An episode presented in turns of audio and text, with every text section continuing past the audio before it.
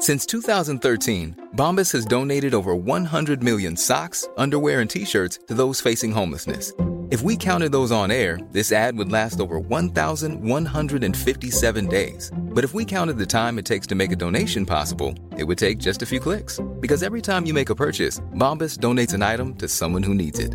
Go to bombas.com slash ACAST and use code ACAST for 20% off your first purchase. That's bombas.com slash ACAST, code ACAST. Heraldo Radio, la HCL se comparte, se ve y ahora también se escucha. Inicia las noticias de la tarde con Jesús Martín Mendoza en Heraldo Radio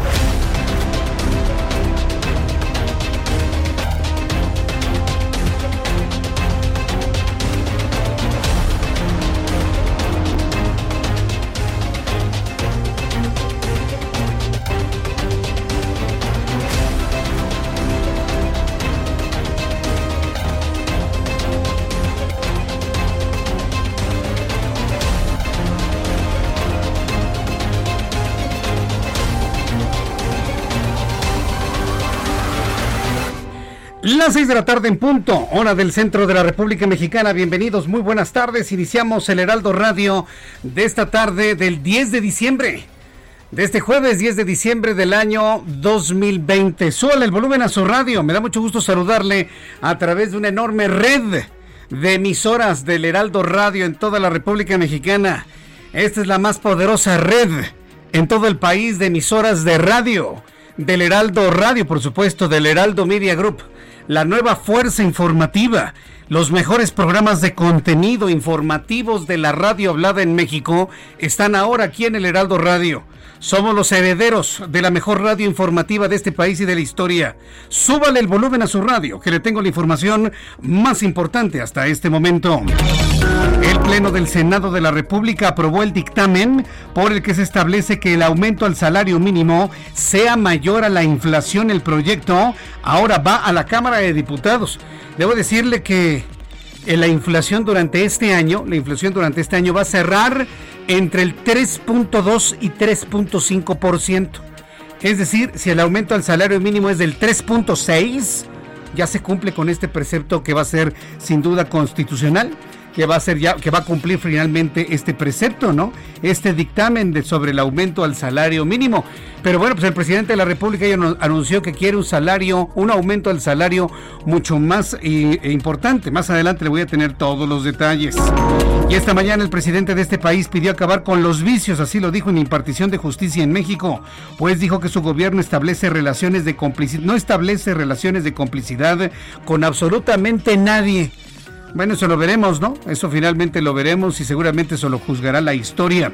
También le informo que este jueves el abogado de los padres de los 43 normalistas de Ayotzinapa, de Ayotzinapa Vidolfo Rosales, informó que el gobierno de México busca expulsar de Israel a Tomás Cerón para poder extraditarlo. Además, dijo que están pendientes de ejecución alrededor de 40 órdenes de aprehensión de un total de 80 libradas por la desaparición de los estudiantes de Ayotzinapa. El nuevo 2 de octubre es el nuevo 2 de octubre lo de Ayotzinapa. Definitivamente. Y vamos a tener que coexistir con esto durante el resto de nuestras vidas, así como lo oye. Durante el resto de nuestras vidas. Para esta generación y el resto de la vida de la siguiente generación.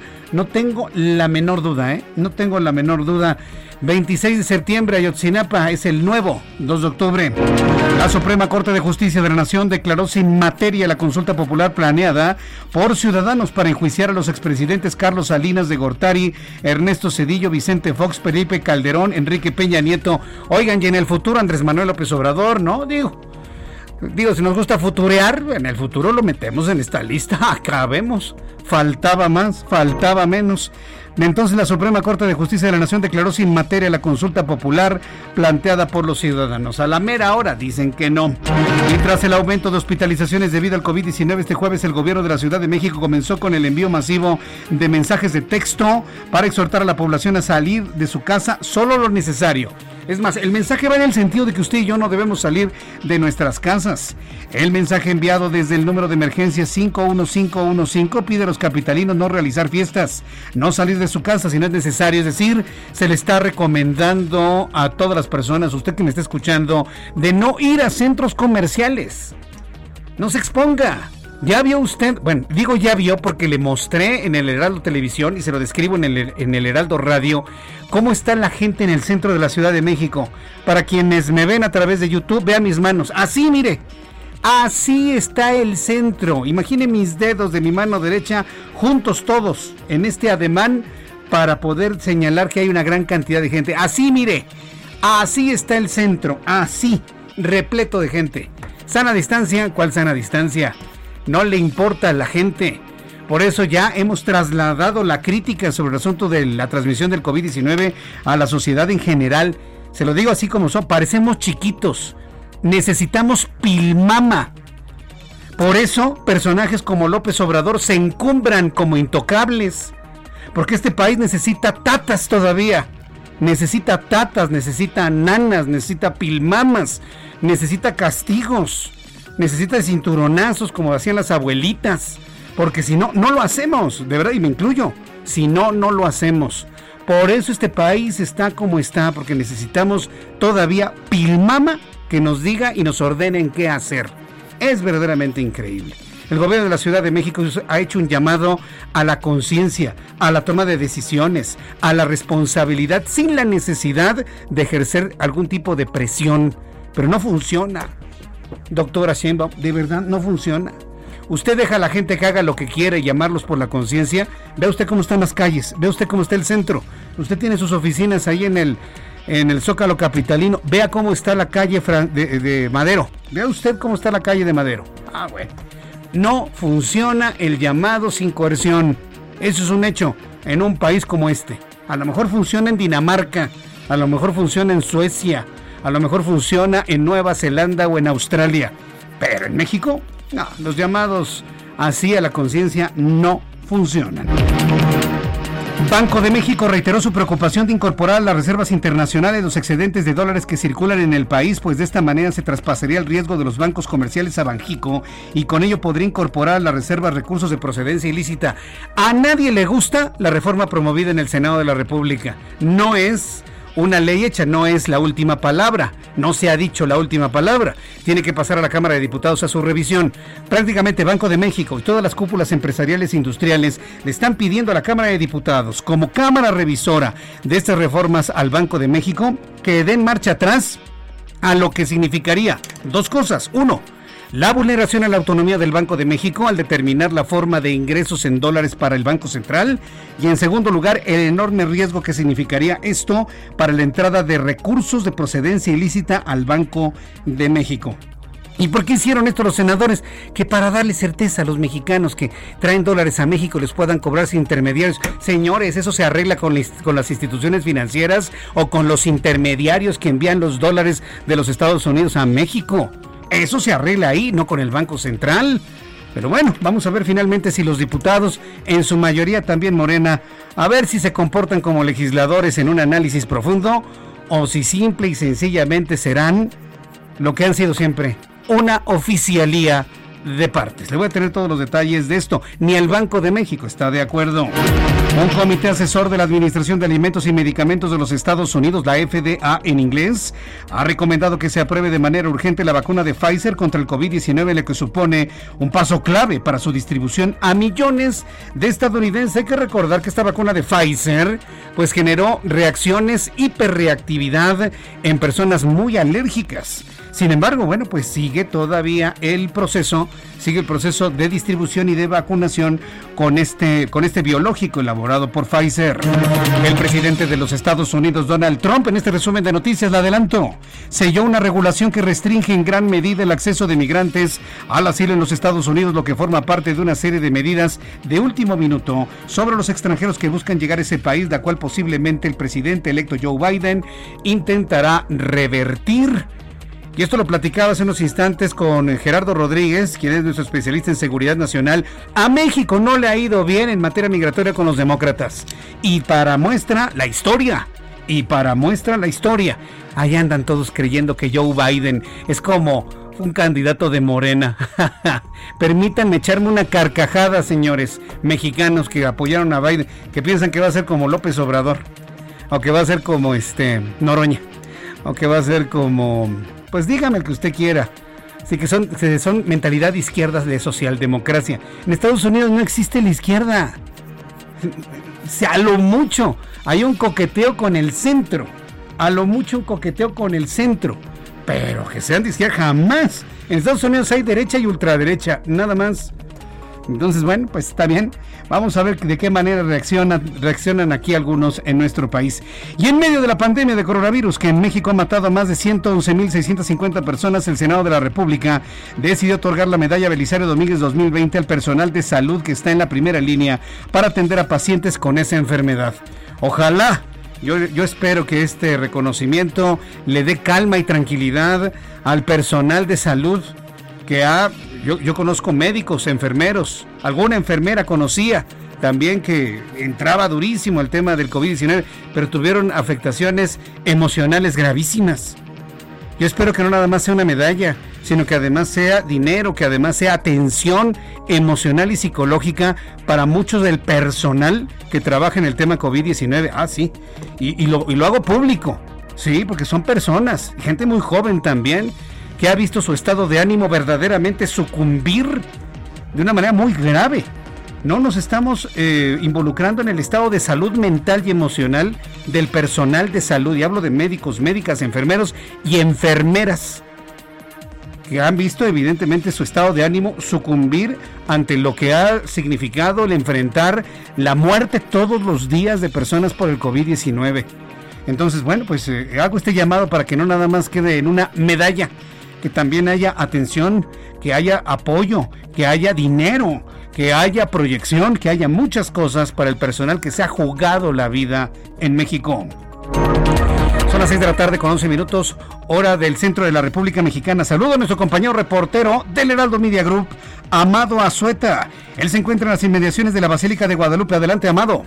Hola, ¿qué tal Jesús Martín? Muy buenas tardes. Efectivamente, estamos por acá por la Basílica y nos dimos una vuelta para ver si efectivamente los peregrinos acataron las ordenanzas de las autoridades y de la arquidiócesis de que esto de que la Basílica estaría cerrada, pues no iban a caminar rumbo al Templo Mariano y efectivamente Jesús Martín, fíjate que lo pudimos comprobar, no hay estas movilizaciones de otros años que veíamos caminar a eh, cantidades enormes de personas hacia la Basílica. No vi ninguna sola persona, no vi ningún corredor no había nadie que estuviera caminando sobre la autopista a Pachuca y tampoco sobre la calzada México-Zaragoza que estuviera caminando precisamente rumbo a la Basílica. Lo que sí encontramos es fue un, eh, un intenso dispositivo de seguridad de policías alrededor de las inmediaciones de la Basílica y precisamente este dispositivo tan grande pues impedía que los mismos vecinos pudieran accesar a sus hogares, los hacían dar una gran vuelta y solamente les habían dado un pase, pero los policías agarraban parejo,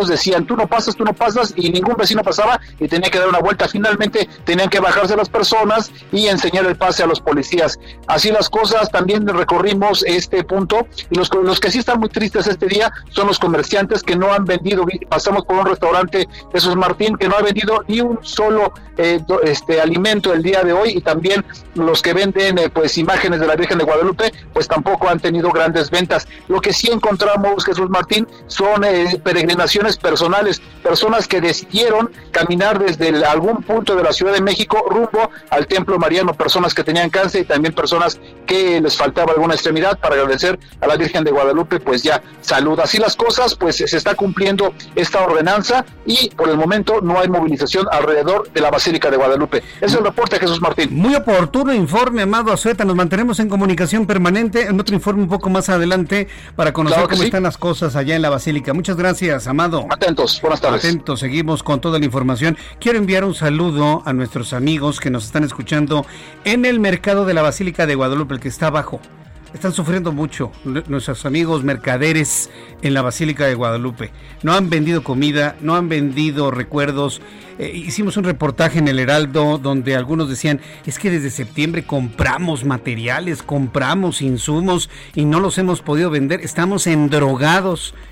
Mire, eh, si hay posibilidad y pedirle a las autoridades del gobierno de la Ciudad de México, por lo menos dejen circular de manera ordenada personas hacia el mercado para que les podamos comprar un recuerdo de la Virgen de Guadalupe, para que podamos comer sus delicias que preparan ahí en la Basílica.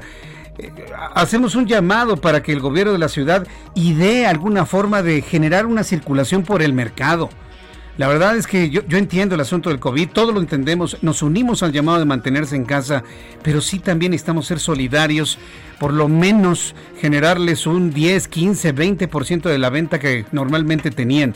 Hoy su venta está en cero, por eso hablo de un 10, un 15, un 20%, si es posible un 30%. Un llamado a las autoridades capitalinas para que puedan ayudar a los mercaderes de la basílica a vender un poco. Están desesperados. Y ahí es donde vemos precisamente los talentos de los gobiernos para poder equilibrar un llamado al cuidado de la salud y también un poquito para reactivar la economía de muchas familias que dependen de lo que se vende, se compra, se mercadea en la Basílica de Guadalupe. Vamos con nuestros compañeros reporteros urbanos, periodistas especializados en información de ciudad. Vamos con nuestro compañero Javier Ruiz. ¿En dónde te ubicas, Javier? Adelante. Hola Jesús Martín, excelente tarde. Nos encontramos al sur de la Ciudad de México, sobre la avenida de los insurgentes, donde hemos encontrado bastantes problemas, principalmente para quien se desplaza de la zona del circuito interior, y esto en dirección hacia el eje 10 Sur. Y ya hace unos momentos, Jesús Martín, hemos llegado también hacia la zona de Ciudad Universitaria, donde en las próximas horas se llevará a cabo un partido de fútbol, la final en, en México, y justamente es por ello que está montado un operativo importante por parte de elementos de la Secretaría de Seguridad Ciudadana. Hasta el momento son pocos los aficionados que han llegado a este punto, Jesús Martín, hablamos de 20 a 30 personas, sin embargo, pues se monta este operativo, hay que recordar a la gente que no va a haber acceso al estadio, es por ello para evitar pues más contagios por coronavirus, así que hay que evitarnos venir a esta zona del estadio de Ciudad Universitaria. En cuestiones de vialidad, aquí el punto en general el avance es bastante aceptable, solo hay que moderar la velocidad debido a que tenemos constante cruces pues, de aficionados que han llegado justamente pues a celebrar o a festejar pues este partido de fútbol. De momento, Jesús Martín, el reporte que tenemos. Muchas gracias por esta información, Javier Ruiz.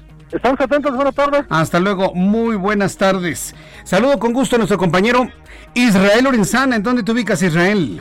Jesús Martín, muchísimas gracias. Un gusto saludarte también. Estoy ubicado exactamente sobre la calzada de Guadalupe, a la altura del eje 4 Norte, en su tramo Talismán. Aquí tenemos uno de los filtros implementados por la alcaldía Gustavo Madero y también por elementos de la Secretaría de Seguridad Ciudadana.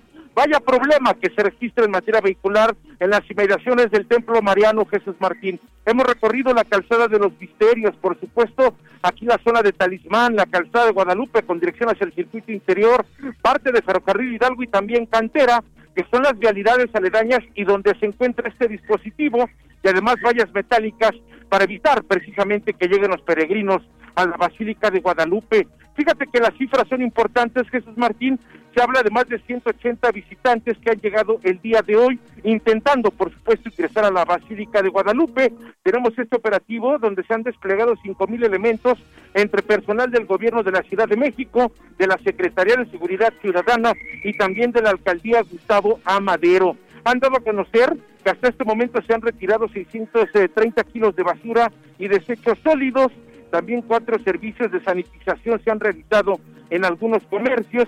Y bueno, hay que señalar para nuestros amigos que salen del trabajo, se dirigen esta tarde hacia su casa Jesús Martín, que hay líneas del metro como la 6, que está cerrada, la estación Potrero de la línea 3 y la Villa Basílica de la línea 6. También el Metrobús está pues presentando interrupciones. Esto será a partir de hoy hasta el 13 de diciembre, Jesús Martín, y es la línea 6 y la línea 7 del Metrobús la Estación Hospital General La Villa, Martín Carrera, la Alcaldía Gustavo Madero, Misterios, La Villa, Indios Verdes, Hospital Infantil La Villa y también la Estación Misterios y Garrido. Hay que tomarlo en cuenta, Jesús Martín, hay muy pocas alternativas para quien viene de la zona centro con dirección hacia la Alcaldía Gustavo Madero, Eduardo Molina y Congreso de la Unión son las únicas alternativas esta tarde. Jesús Martín, es la información que te tengo. Muchas gracias por esta información. Hasta luego. Hasta luego, que te vaya muy bien. Bueno, ya son las 6 de la tarde con 18 eh, minutos hora del centro de la República Mexicana. Tengo información importante que darle a conocer de nuestros amigos de Walmart. Walmart se prepara para suministrar la vacuna del coronavirus en los Estados Unidos. La cadena de supermercados Walmart anunció este jueves que ya están preparando más de 5 mil de sus establecimientos para suministrar la vacuna del coronavirus en todos los Estados Unidos una vez que sea aprobada. En una publicación en la página web de la compañía, de tiendas de autoservicio que cuenta con servicio de farmacia, el jefe de su departamento médico Tom Van Hilder aseguró que se han equipado con congeladores y con hielo seco para poder almacenar las vacunas en las condiciones adecuadas. Sé que ya estamos listos para volver a la normalidad y disfrutar de la vida más allá de la pandemia y estas vacunas nos van a ayudar a hacerlo. Ya Walmart en los Estados Unidos está generando estrategias de cadena de frío para poder preservar vacunas y cuando la gente vaya a hacer su súper a Walmart, pasan a la farmacia, se aplican la vacuna y continúan con su vida completamente normal. Insisto, esto es en los Estados Unidos. Estaremos muy atentos de Walmart Centro y, Centroamérica, de México y Centroamérica, Walmart México y Centroamérica, qué opiniones tienen y sobre todo qué anuncios pueden hacer sobre esto. Le voy a tener todos los detalles más adelante aquí en el Heraldo Radio. Son las 6 de la tarde con 20 minutos hora del centro de la República Mexicana. Día intenso de información, ¿eh? Es un día intenso de información. No se pierda ni un solo segundo de El Heraldo Radio. Vamos con nuestro compañero Abraham Arriola, que como todos los días nos dice qué sucedía un día como hoy en México, el mundo y la historia. Adelante, Abraham. Amigos, bienvenidos. Esto es un día como hoy en la historia. 10 de diciembre. 1971, el poeta chileno Pablo Neruda recibe el Premio Nobel de Literatura. Mientras tanto, en México, en 1978, muere en la capital Emilio Portes Gil, quien fue presidente de México de 1928 a 1930. En 1990, el escritor mexicano Octavio Paz recibe el Premio Nobel de Literatura. Además, Hoy en Argentina es el Día del Trabajador Social. Mientras tanto en México es el Día del Físico. Y también es el Día del Payaso. Felicidades mis queridos payasos por tanto trabajo y tantas sonrisas, a pesar de tantos estereotipos que pesan, pero siempre salen adelante con una bella sonrisa. Por último, es el Día Mundial de los Derechos Humanos. Amigos, esto fue un día como hoy en la historia. Gracias. Me gusta tu sarcasmo, es muy fino, este Abraham Arriola, muy, muy fino. Pues sí, imagínense si nos pusiéramos a felicitar a todos los payasos, hoy Día Internacional del Payaso, pues no, no acabo de aquí hasta fin de año, ¿eh? Mencionando todos los nombres de... bueno, a, a, los que están trabajando en el ámbito del humorismo, desde aquí les enviamos un fuerte abrazo. Y a los otros payasos, pues también un recordatorio, ¿no? De la porra.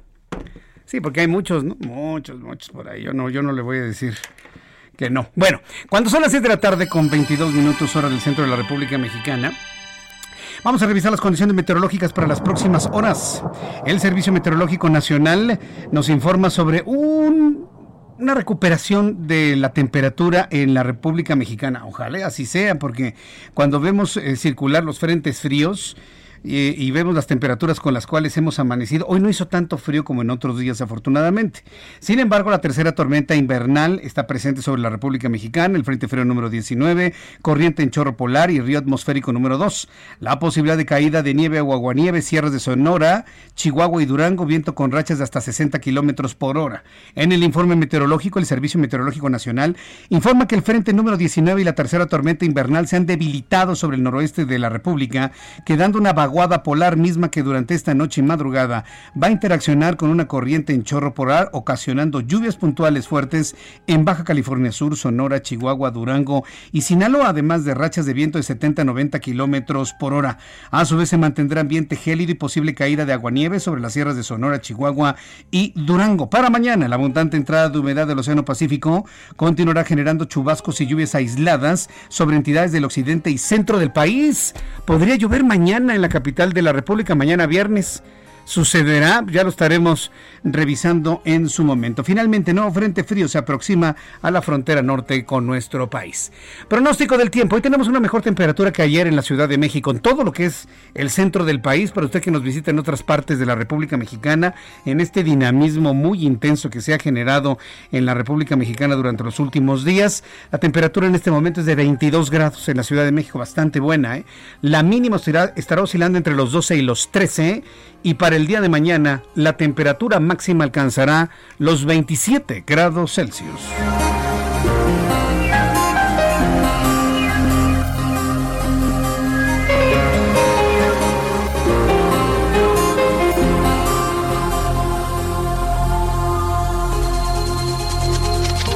Ya son las 6 de la tarde con 24 minutos hora del centro de la República Mexicana. Voy a ir a los anuncios y de regreso le tengo todos los detalles de la información el día de hoy. Regresaremos con el asunto del Senado de la República, que ya finalmente aprobó el aumento al salario mínimo para que este sea mayor al de la inflación. Evidentemente se va a discutir entre un 3.6 y hasta un 15% de aumento al salario mínimo. Y México busca a Tomás Cerón en Israel. Regresaré con esto después de los anuncios. Escríbame vía Twitter, arroba Jesús Martín MX y en mi canal de YouTube, en el canal Jesús Martín MX. Escuchas a Jesús Martín Mendoza con las noticias de la tarde por Heraldo Radio, una estación de Heraldo Media Group. Heraldo Radio, la HCL se comparte, se ve y ahora también se escucha.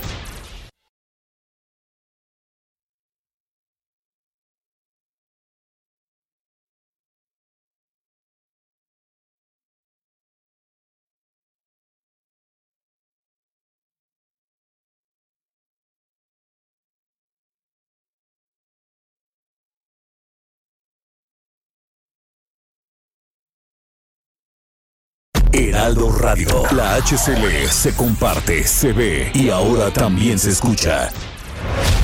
Escucha las noticias de la tarde con Jesús Martín Mendoza. Regresamos. ¿Qué tal amigos? Es un gusto saludarlos aquí en el espacio de Jesús Martín Mendoza. Les pido por favor que pongan mucha atención. ¿Alguna vez se han preocupado por el estado de sus dientes, de sus encías? Hay quien usa los brackets, hay quien ya tiene implantes o que los necesita. Bueno, pues fíjense que en la clínica Insurgentes tenemos todo esto para ayudarnos. Con más de 15 años de experiencia y con sus fundadores, el doctor Armando Romero y el doctor Luis Carlos Carmona. Así es que vamos a dejar que sean ellos quienes realmente nos hablen y nos platiquen al respecto. ¿Cómo están? Muy buenas tardes. Hola, ¿qué tal? Muy buenas tardes. Gracias por la entrevista. No, al contrario, muchísimas gracias a ustedes. Pues vamos a comenzar con el doctor Armando Romero, especialista en ortodoncia, y preguntándole, ¿a qué edad se pueden colocar los brackets? Esa es una pregunta eh, excelente. Regularmente los papás vienen siempre con esa duda. La colocación de, de ortodoncia es a partir de los 13 años, cuando la raíz del canino, del diente canino, está formada. Pero siempre, siempre nos apoyamos en estudios como son una radiografía panorámica, un TAC radiográfico y eh, este, otros estudios. Pero regularmente es a los 13 años. Ok. Eh, ¿qué, ¿qué, tipo de brackets hay? Porque muchos creeríamos que solo un tipo, ¿verdad? Para corregirlos de la línea que lleva el estado original de los dientes. Pero hay diferentes tipos, digo, en la actualidad supongo que sí. Sí, en la actualidad, este, Mónica, hay varios tipos de bracket. Contamos con el bracket convencional, que es el bracket metálico, si la gente se quiere ver un poquito más estética, bracket estético es que es transparente. De este hay de cristal de zafiro, que casi son totalmente transparentes. Pero si la gente aún no quiere que se le vea, se le puede colocar bracket lingual, como su nombre lo dice, va por atrás de los dientes, es totalmente invisible. También contamos con retenedores. Estos retenedores son transparentes y son removibles. La gente los puede traer un rato, puede quitarlos y también van alineando los dientitos. Ok. ¿Hay algún límite de edad para colocar los brackets? Yo tengo una amiga con 45 años y trae brackets, por eso lo pregunto. yo aquí también atiendo a varios artistas, ya están un poquito, este, por ejemplo, Ana María Alvarado, Gustavo Adolfo Infante, también los trajimos con brackets. No, mira, no hay límite de edad, siempre y cuando el hueso esté en buenas condiciones.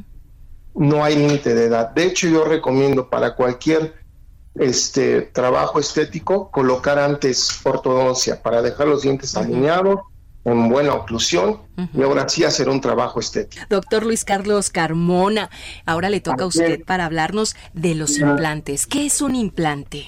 Los implantes son pequeños tornillos de titanio que se van a colocar cuando el paciente ya tiene ausencia de muchos dientes y dicho paciente usa placas o puentes estorbosos que se les mueven, que les lastiman. Los implantes te van a permitir tener una dentadura fija como cuando tenías 18 años. Su colocación es muy fácil, muy sencilla, muy cómoda, no es dolorosa. Nos lleva a colocar un implante no más de 10 minutos y para todo esto tenemos algunas promociones que quisiéramos externar. Ok, bueno, eh, ¿en qué caso se utilizan los implantes antes de hablar de las promociones? Exactamente cuando el paciente usa una placa completa, por ejemplo, o que solo perdió un diente y tiene todos sus dientes sanos para no desgastar otros dientes, se coloca el implante. Bueno, pues para más información, ¿qué podemos hacer, doctor Armando Romero, doctor Luis Carlos Carmona? ¿A dónde marcamos? ¿Qué tienen para todos nosotros y nuestro público del Heraldo? Claro que sí, para el bonito público que nos escucha del Heraldo, del 98.5. Regular, vamos a hacer una promoción de limpiezas. Regularmente una limpieza te vale aproximadamente 600, 700 pesos. En esta ocasión vamos a darlas en 250 pesos, menos de la mitad. Claro. Y la ortodoncia también la vamos a dejar en un costo que no se van a imaginar. Hablen al 55 10 23 69 55 55 10 23 69 y ahí les van a dar todas las sorpresas que les tenemos. Respecto a los implantes, doctor, igualmente para un implante lo cobramos normalmente en 16 mil pesos, pero a promoción ahorita nos vamos a ir algo increíble, 10 mil pesos, que nos llamen al 55 55 10 23 69. Muy bien, pues a marcar amigos, ya escucharon las promociones que tienen. Pues de verdad, muchísimas gracias. Un gran regalo que nos podemos dar a nosotros mismos, cuidarnos la salud bucal, ¿no es así? Así es, muchas gracias. Gracias a ustedes. Continuamos aquí con Jesús Martín Mendoza. Gracias.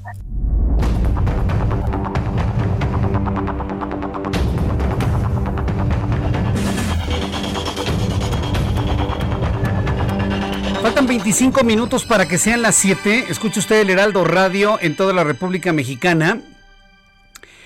Eh, yo, le invito para que siempre esté en sintonía con nosotros. Yo soy Jesús Martín Mendoza para las personas que por primera vez me están escuchando en nuevas plazas en la República Mexicana. En la otra estación de radio llegábamos a Guadalajara y Monterrey, Ciudad de México. Pero aquí estamos en 21 plazas en todo el país. Entonces hay personas que por primera vez nos están escuchando desde aquí, primero, agradecerles que nos haya convertido ya en su forma de informarse, en su manera certera de informarse todas las tardes. Y en segundo lugar, yo en lo personal me siento muy honrado que me permite entrar a su casa, a su lugar de trabajo, mientras hace deporte, mientras va corriendo, en el taxi, en el Uber, en el Didi, en el Yellow Cab, en donde usted nos escuche, en el microbús, en el autobús, en la guagua, en el trolebús, donde, en el metrobús, donde nos está escuchando. Les agradezco muchísimo el que usted esté en sintonía con el Heraldo Radio. Bien, vamos a continuar con la información. Y tenemos eh, eh, ah, vamos directamente con esto que se ha generado en el Senado de la República hace unos instantes. El Senado de la República ha fortalecido el poder adquisitivo del salario mínimo de los mexicanos a través de la aprobación de la reforma que aprueba que el aumento al salario mínimo sea mayor a la inflación. Yo le voy a decir una cosa. Este tipo de noticias, yo, se lo consigno porque es algo que sucede en el Senado de la República. Pero yo tengo 30 años dando la información sobre esto.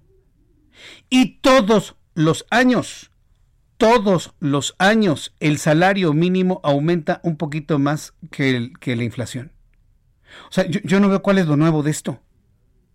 Todos los años el aumento al salario mínimo ha sido por arriba del salario mínimo. Apostarle a la ignorancia, apostarle a que la gente olvida las cosas y hacer ver como que los gobiernos del PRI y del PAN aumentaban menos del aumento de la inflación, eso es una mentira. Eso es una mentira redonda. el, salario mínimo siempre ha aumentado un poco más de la inflación. Lo que pasa es que la inflación en los últimos 15, 20 años ha sido muy baja, ha sido una inflación controlada. Y se habla de una inflación de una canasta básica. Jamás se ha hablado de una inflación personalizada como la de usted y la, la mía. Si hablamos de una canasta básica, su inflación es del 3.5%. Pero la inflación tuya, tuya, tuya, tuya es muy distinta. Hay personas cuya inflación puede ser del 20, 30, 50% dependiendo de lo que compran y consumen. Y hay quienes consumiendo únicamente alimentos, y mire que los alimentos también han subido mucho de precio, su inflación puede ser mucho menor. Entonces, es, es una objeción de conciencia, señores. Esto que le estoy diciendo es una objeción de conciencia. Yo no puedo quedarme callado ante esto. Perdóneme, todos los años la inflación ha subido, perdón, el salario mínimo ha subido arriba de la inflación. Todos los años. Todos.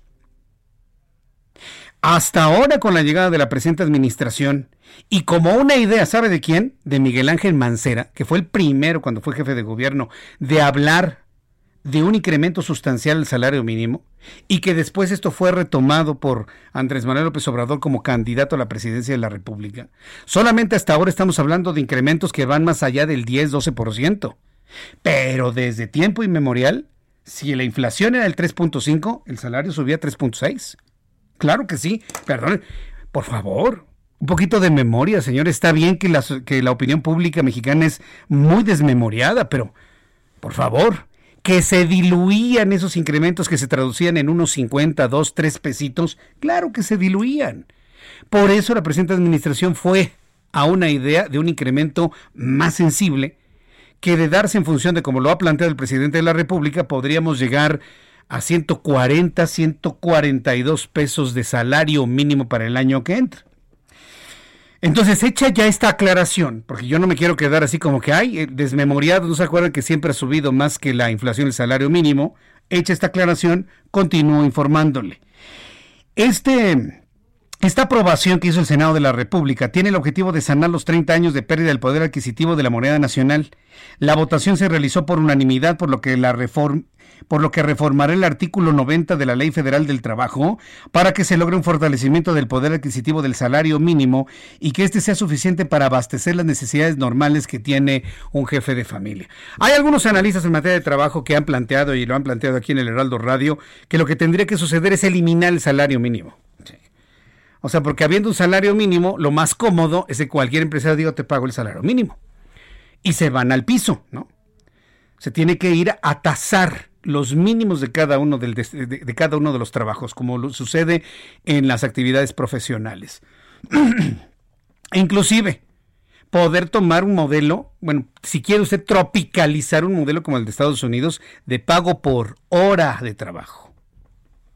¿Queremos estar en el ámbito de un tratado comercial? Bueno, pues homologuemos la forma de cobrar y no cobremos por, por día o por quincena, cobremos por hora, como en Estados Unidos que se cotice la hora y que esté equivalente a la de Estados Unidos y la de Canadá. Ahí sí ya nadie dice nada, ¿no? Ahí sí no, no, ¿cómo crees Jesús Martín? Nos va a salir carísimo, claro. Va a salir carísimo mientras no elevemos la productividad que podría darle a un empresario la posibilidad de incrementar en esa manera el salario mínimo, porque no lo va a incrementar el gobierno, ¿eh? Por decreto. Esto lo incrementan las empresas y las empresas pagan en función de la productividad.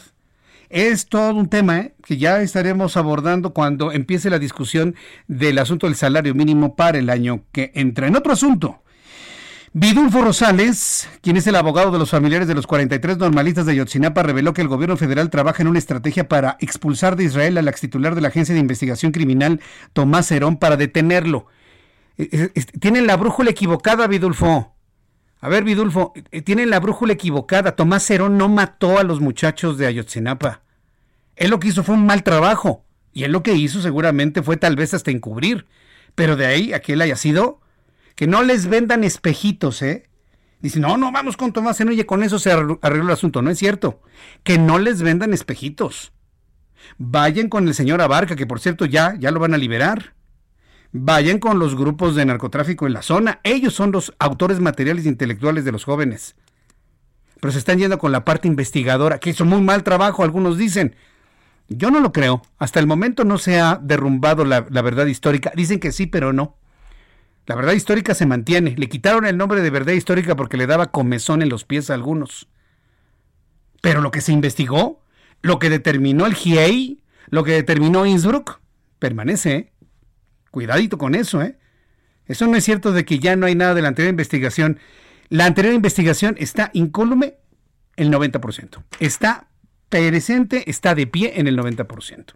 ¿Qué ha cambiado? Que a lo mejor no los incineraron en Cocula, sino que fueron en diferentes lugares. Es lo único que ha cambiado. Pero de ahí en fuera, la lucha entre grupos de narcotráfico, por supuesto que está como línea de investigación todavía fuerte. No han podido establecer una vinculación total del ejército, sino de una sola persona que está detenida, vinculada al ejército. Entonces, miren, yo cuando veo también estas notas digo, ay Dios mío, ¿por qué se dejan engañar? Tomás Cero no es el culpable de esto. Que hizo una mala investigación, sí, pero se están distrayendo de lo importante. Vayan al meollo del asunto, vayan al centro de quién hizo lo que hizo con los jóvenes. Tras la reunión entre el presidente de este país y las familias de los jóvenes desaparecidos, Rosales indicó que México no tiene convenio de extradición con Israel, por lo que es necesario que Cerón salga de Israel para ser investigado por tortura y desaparición forzada en el caso de Yatsinapa. Él no fue. Él llegó después a investigar, por Dios. Pobres padres, ¿eh? los han hecho como han querido. La anterior administración ya está. Los ven inermes, los ven ignorantes, los ven en desconocimiento total de las cosas y se aprovechan. No, no, no. Agregó que la Fiscalía General de la República liberó 80 órdenes de aprehensión, de las cuales alrededor de 40 ya han sido ejecutadas. Entre las más relevantes, el capitán Martínez Crespo, el, Mochomo también, Carlos Gámez Arrieta, un abogado del Grupo Criminal Guerreros Unidos y una de un Ministerio Público Federal que había, habría participado en la llamada verdad histórica y no mencionan a los Abarca. Tienen un halo de protección, tienen un halo de protección brutal, ¿eh? Y hasta lo van a liberar a Abarca, ¿eh? Ya le, ya le extinguieron las razones por las cuales está, estaba detenido, ya va a salir. Y ni lo tocan. ¿Y qué dice la historia? Que los muchachos del Ayotzinapa, que estudiaban en la normal rural, eso lo sabemos desde la primera investigación, fueron contratados, entre comillas, y eso es lo que tienen que investigar, para ir a reventar un evento político en Iguala de los señores Abarca, del presidente municipal de Iguala y de su esposa. ¿Por qué iban a Iguala? Porque iban a reventar un acto político. Y en el camino los pararon y ahí la historia que ya conocemos. Que era un equipo de fútbol y que los habían detenido ahí en, el camión y que había dos camiones y que luego apareció uno con le habían arrancado el rostro y le tomaron muchas fotografías y se lo, se lo mandaban a Enrique Peña Nieto. ¿Se acuerda de esa historia? Ah, bueno. ¿Cómo no lo voy a...? Mal haríamos en olvidarlo. Mal haríamos en olvidarlo. Y parece que ya se les olvidó hasta los propios padres que sus hijos estaban en una escuela normal, que para qué sirven esas escuelas para preparar maestros, pero que al mismo tiempo se rentaban como brazo político, vaya usted a saber de quién, para ir a reventar cosas, ¿no? Se robaban camiones. Antes del asunto de lo de Ayotzinapa, ¿cuál era la nota de todos los días? Que ya se robaron tres camiones, que ya se robaron dos camiones, que ya secuestran, y dicen secuestrar camiones. Los camiones no se secuestran, no son personas, se los roban y que ya bajaron a las personas de un autobús en tal ruta hacia Iguala y que se robaron el camión y que aparecía el camión quemado y que aparecía completamente desmantelado, sin gasolina. Antes de lo de Yotzinapa, lo recuerdo claramente, todos los días eran noticias de robos de camiones en Guerrero. ¿Verdad que tenemos, verdad que ya nos acordaba usted de eso? Ah, bueno. Entonces yo cuando veo este asunto digo, de verdad, pobres papás, pobres papás, los han hecho como han querido, los han subido, los han bajado, los han llevado, les han prometido tantas cosas con un objetivo político que de verdad ya no es justo, no es justo para ellos.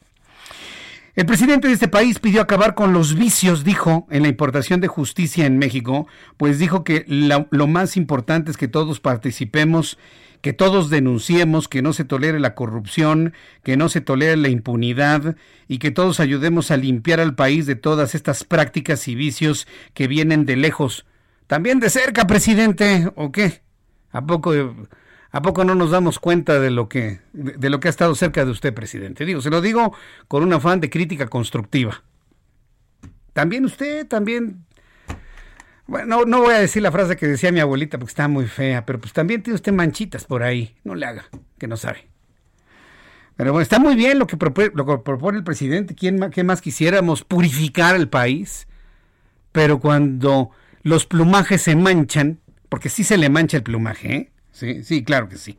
Ya le salpicó, ya está muy salpicadito. Pues no podemos hacer gran cosa, ¿eh? más que pues, sacudir, tratar de lavarlo, ¿no? Dice, hay voluntad política para que se imparta justicia en el país, pero eso se llevó a cabo, por eso se llevó un cambio. No venimos aquí a hacer lo mismo. Señor, ya lleva usted el 33%, el 37% de su administración transitado, y todavía me está hablando como si fuera el primer día de su gobierno. A ver, lo voy a volver a decir, presidente.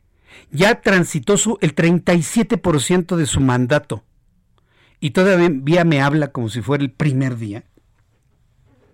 Acompañado de la secretaria de Gobernación, la señora Olga Sánchez Cordero, el presidente de este país reiteró que su gobierno no establece relaciones de complicidad con nadie. Por su parte, la titular de Gobernación pidió al Poder Judicial revisar las sentencias de los juzgados para agilizar la solución de los casos y no afectar el derecho a la libertad personal de los acusados. Eso tiene más materia, para que vean. Entonces esto fue lo que se comentó el día de hoy. Cuando faltan 12 minutos para que sean las 7 de la noche, 12 minutos para que sean las 19 horas tiempo del centro de México, me da mucho gusto saludar a Raimundo Sánchez Patlán, subdirector, eh, subdirector editorial del Heraldo de México. Estimado Ray, como todos los jueves con tu periscopio, bienvenido. Muy buenas tardes. Buenas tardes, Jesús Martín. Un gustazo estar aquí contigo y con todo tu auditorio, pues para comentarte. ¿Te acuerdas de Gibran Ramírez? Ah, sí, el, joven niño, señor, no sé. Es, sí, un, es un activista eh, de la 4T. Ya sé quién, sí. Que, que tiene una forma de hablar muy, muy rebuscada, muy adornada, muy churrigueresca, ¿no? Desde el punto de vista político. Bueno, pues resulta que Gibran Jesús Martín, amigos del auditorio, pues ya tuvo que presentar su renuncia a la Conferencia Interamericana de Seguridad Social, este organismo adscrito al IMSS. Ya renunció. Ya renunció hace dos semanas Jesús Martín y renunció sin rendir cuentas sobre los gastos excesivos en viajes al extranjero, sobre hoteles de lujo, su séquito personal eh, excesivo, eh, las comidas de entre 3 y 5 mil pesos que con las que se despachaba y la inclusión de su novia y amigos en la nómina. Se fue sin dar una sola explicación sobre este asunto.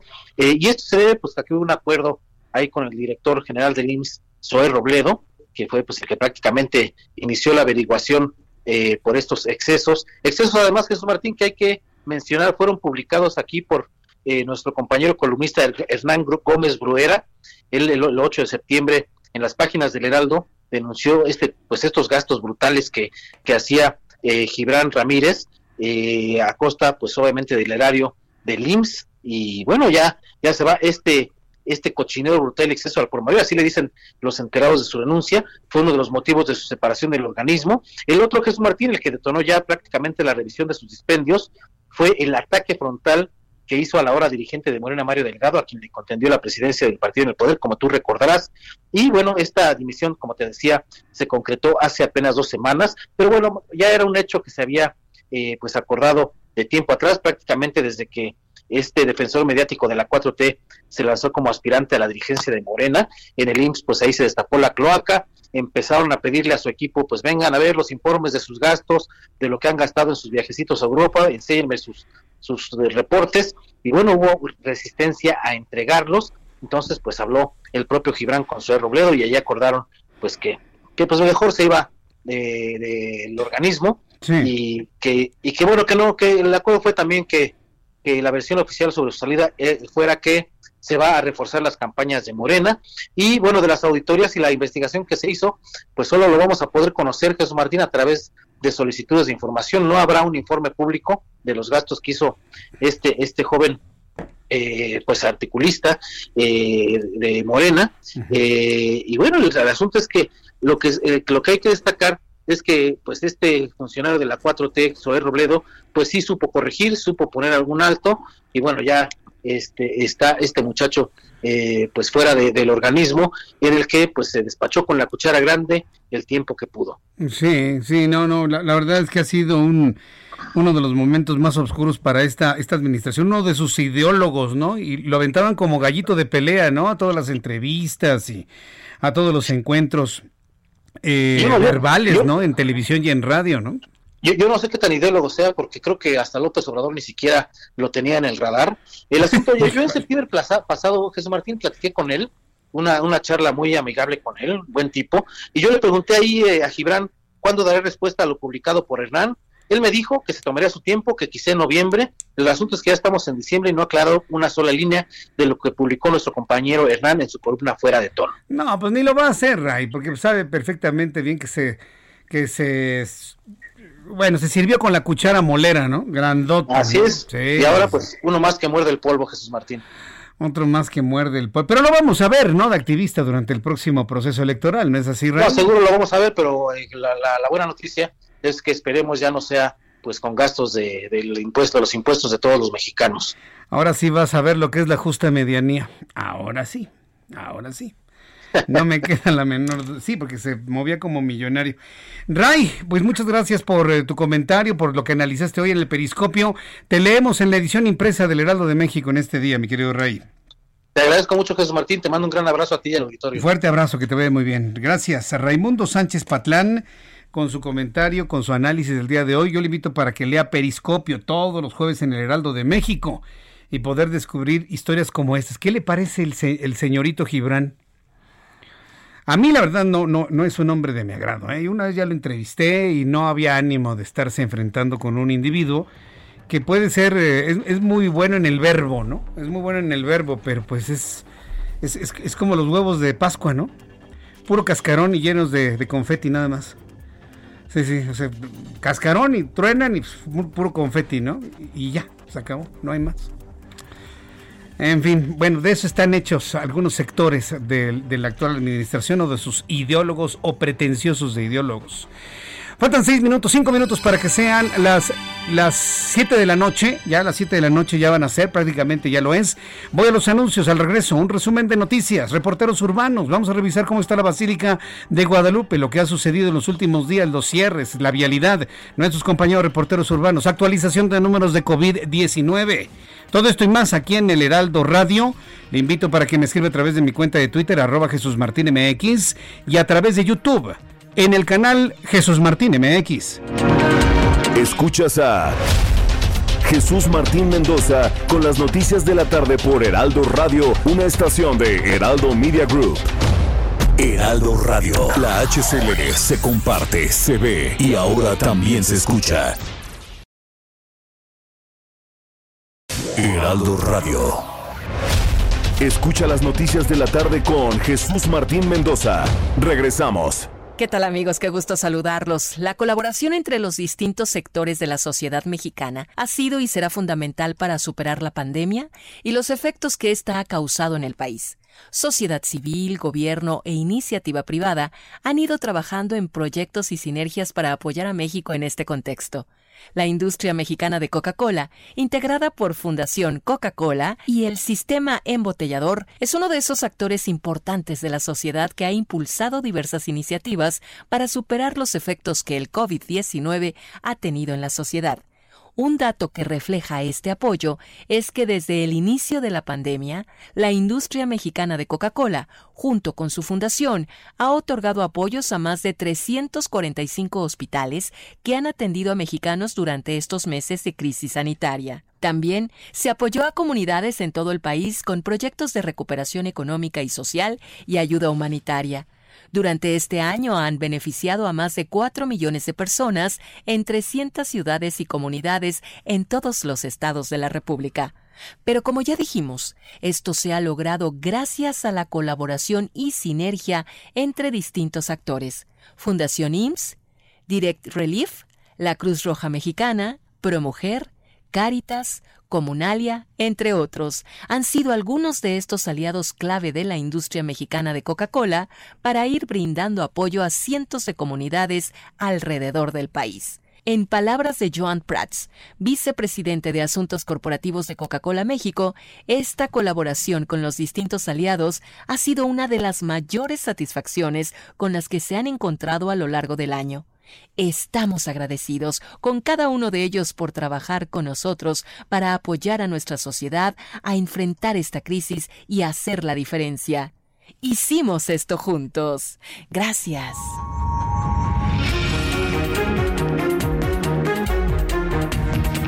Cuando el reloj marca las 7 con 2, las 19 horas con 2 minutos hora del centro de la República Mexicana, en el Heraldo Radio, le presento un resumen con las noticias más importantes.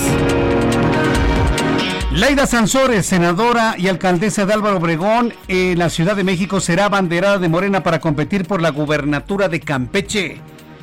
Mario Delgado, presidente del Comité Ejecutivo Nacional de Morena, informó que la hija del ex gobernador Carlos Sansores fue la mejor posicionada en el sondeo que realizó el partido para contender por la candidatura. Laida Sansores deja la alcaldía Álvaro Obregón y se va a Campeche para competir por la gobernatura de ese estado.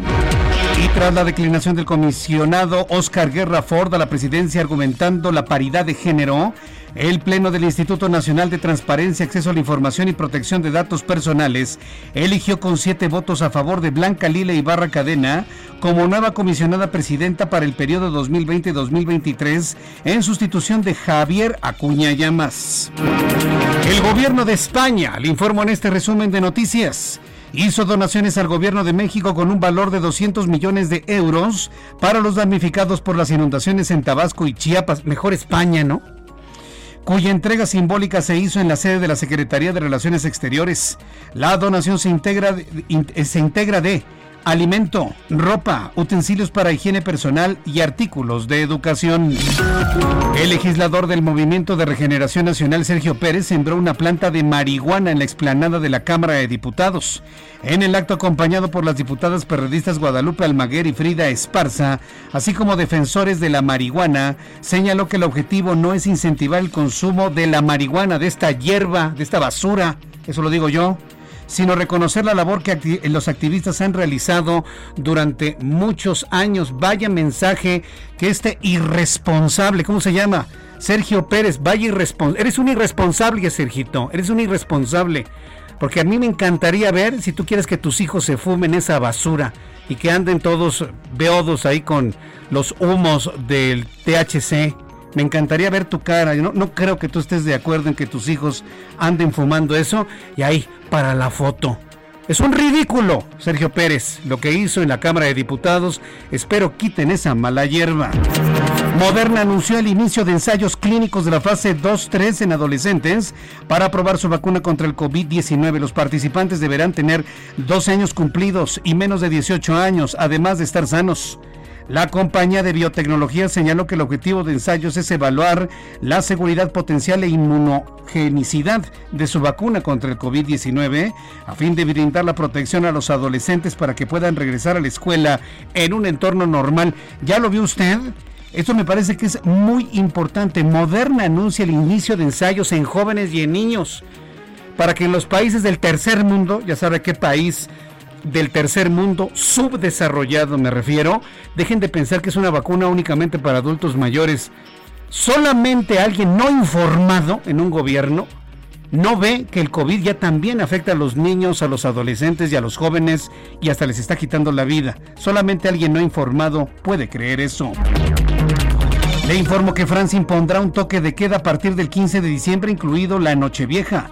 Para contener los contagios de COVID-19, anunció este jueves el primer ministro Jean Castex. La medida estará vigente hasta la noche del 31 de diciembre. Los museos, teatros, cines no abrirán como estaba previsto. Francia registra una incidencia de 234 casos por cada 100.000 habitantes en los últimos 14 días. Ha superado el récord de hospitalizaciones de abril en más de 33.000. Estas son las noticias en resumen. Le invito para que siga con nosotros. Le saluda Jesús Martín Mendoza.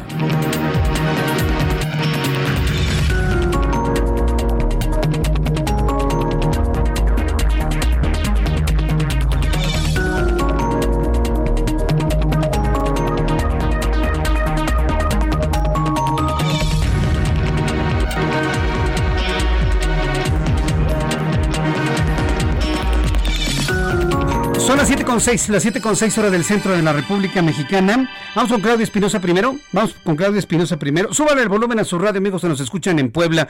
Me han preguntado que en Puebla, ¿en dónde nos escuchan? Nuestra poderosa señal del 98.5 de FM en el Valle de México alcanza buena parte del estado de Puebla. Y por cierto, ¿eh? ahora que tuve oportunidad de estar en el estado de Morelos hace unos días, la señal del 98.5 también cubre por lo menos el norte del estado, del, estado de, de Morelos. También Morelos y Puebla cubiertos por esta señal del 98.5 de FM. Claudia Espinosa, Puebla está en alerta máxima por COVID-19, señala el gobernador Barbosa. Adelante, te escuchamos. Así es, Jesús Martín, saludo con gusto a ti a todos los amigos del Heraldo Media Group. Pues este día el gobernador del estado, Miguel Barbosa, aseveró que la entidad pues ya está en alerta máxima por el número de contagios de COVID-19 y la hospitalización que ha alcanzado un alto número de pacientes, similar a lo que ocurrió en junio. Reiteró que la ciudad de Puebla es el foco rojo de la pandemia en la entidad, pues tan solo durante estas últimas horas 277 de los 326 nuevos casos de infección fueron justamente en esta zona, por lo que reiteró el llamado a las autoridades de la capital del estado para que no sean indiferentes. En ese sentido, el secretario de Salud, José Antonio Martínez García, señaló que hasta el momento pues se tiene un acumulado de 43.657 casos. Hay 1.325 personas que todavía en 57 municipios tienen el virus de COVID-19, 492 de estas están hospitalizadas y 77 graves. Y en lo que se refiere pues a la situación de las defunciones, el acumulado ha llegado ya a 5.514. Se reportaron 15 durante las últimas horas. Es la información desde Puebla. Muchas gracias por la información, Claudia Espinosa. Muy buenas tardes. Esto allá en el estado de Puebla, preocupados en Puebla. Vamos ahora con Javier Ruiz. Las porras que estaba escuchando usted, sobre todo nuestros amigos que nos oyen a través de, nuestro canal de YouTube, son precisamente de Javier Ruiz. Estás en medio de la porra, ¿verdad, Javier?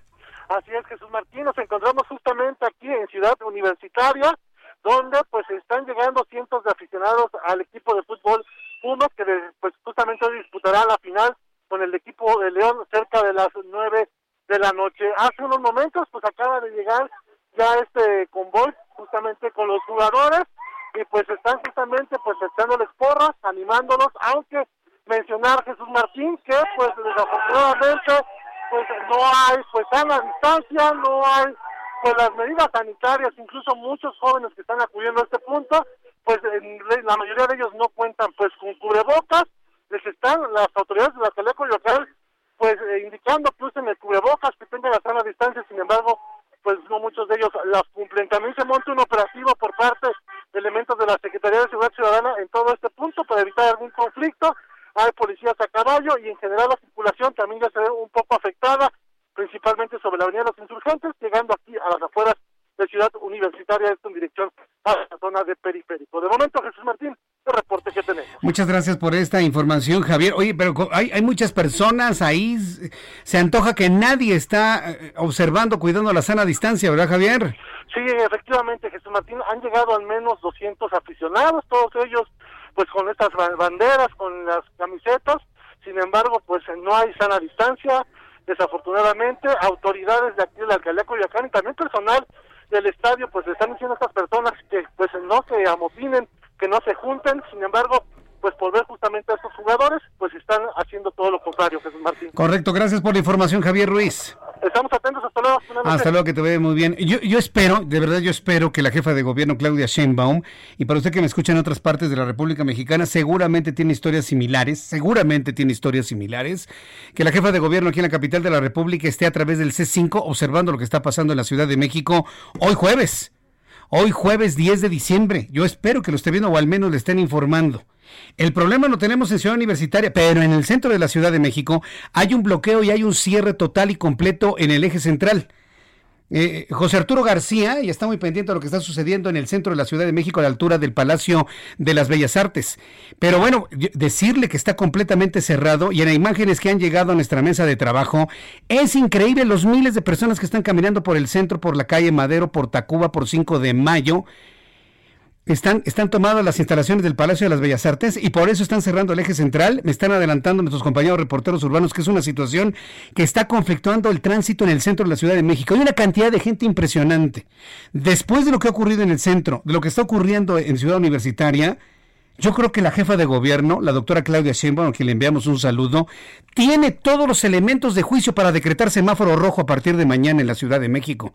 Vamos con mi compañero Israel Lorenzana, en el centro de la Ciudad de México. Vamos a las inmediaciones del Palacio de las Bellas Artes. ¿Qué es lo que está ocurriendo ahí, Israel Lorenzana? Gracias, Jesús Martín. Pues fíjate que se llevó a cabo un operativo esto en las inmediaciones de la Plaza MEAB llegaron elementos de la Secretaría de Seguridad Ciudadana e intentaban reordenar a los comerciantes que se ubican en esta zona, lo que por supuesto generó movilización policíaca y además el cierre de esta importante arteria para nuestros amigos que vienen de Fray Servando y de Izazaga van a encontrar cortes viales por parte de elementos de la Secretaría de Seguridad Ciudadana. Hay muy pocas alternativas, Jesús Martín, también en este punto, en la zona de Bellas Artes, la calle de Madero, hay que recordar que este corredor peatonal pues está única y exclusivamente para nuestros amigos que salen del Zócalo Capitalino, así que los contratiempos son severos. Hay que utilizar el Paseo de la Reforma como una buena opción, esto con dirección hacia la zona de Garibaldi o más adelante para quien sigue su marcha con dirección hacia el eje 1 Norte. Jesús Martín, la información que te tengo. Vaya, entonces, ni acercarse al eje central a esta hora de la tarde, Israel. Definitivamente, Jesús Martín, este operativo empezó hace aproximadamente una hora. Todavía hay pues momentos de tensión, ya se han replegado los comerciantes, los elementos policíacos también están prácticamente en la banqueta, pero aún así se presentan todavía contratiempos en materia vial para quien viene desde la zona de viaducto. Qué barbaridad. Israel Lorenzana, muchas gracias por la información. Hasta luego. Hasta luego, que te vaya muy bien. Israel Lorenzana, en el centro de la Ciudad de México. Vamos a regresar con él para que nos dé más información. Mucha atención, amigos de la República Mexicana. Parece que se ha entendido este llamado a nivel nacional para que usted que me escuche en otras partes del país no haga peregrinación, no peregrine a la Ciudad de México, a la Basílica de Guadalupe. Está cerrado. Desde hoy está cerrada la Basílica de Guadalupe. No se puede entrar, no tiene caso. Usted puede venerar a la Virgen de Guadalupe en su casa y con eso obtener indulgencias plenarias. Eso, de verdad, ni siquiera caminando de rodillas lo obtiene en tiempos regulares. Ni caminando de rodillas con opales en las rodillas y en la espalda para hacer penitencia frente a la Virgen de Guadalupe. Ni siquiera haciendo eso se obtiene la indulgencia plenaria que hoy la Iglesia Católica y el Papa Francisco ofrece a todos los feligreses de la Virgen de Guadalupe cuando hagan veneración de la Virgen en su propia casa. Hágalo en su casa. Vamos con mi compañero Amado Azueta, quien ha hecho recorridos en las inmediaciones de la Basílica de Guadalupe cuando empieza a caer la noche. Adelante, Amado Azueta. Hola, ¿qué tal Jesús Martín? Efectivamente, en esos momentos pues ya la Basílica de Guadalupe, todo alrededor pues ya está oscuro y está totalmente tranquilo, nada que ver con aquellas imágenes de hace un año en la que veíamos, como bien comentas, a gente hincada, gente con opales en la espalda, gente lacerándose precisamente para pedir la indulgencia de la Virgen de Guadalupe. Esta ocasión no, lo que sí te quiero comentar es de que en las inmediaciones se han registrado dos tipos de peregrinaciones, la de los vecinos que no pueden ingresar por la falta de organización de los policías a sus hogares, ya que están cuidando también los accesos que agarran parejo y nadie puede entrar. Esto es lo que rescatamos de los vecinos molestos. Escuchemos.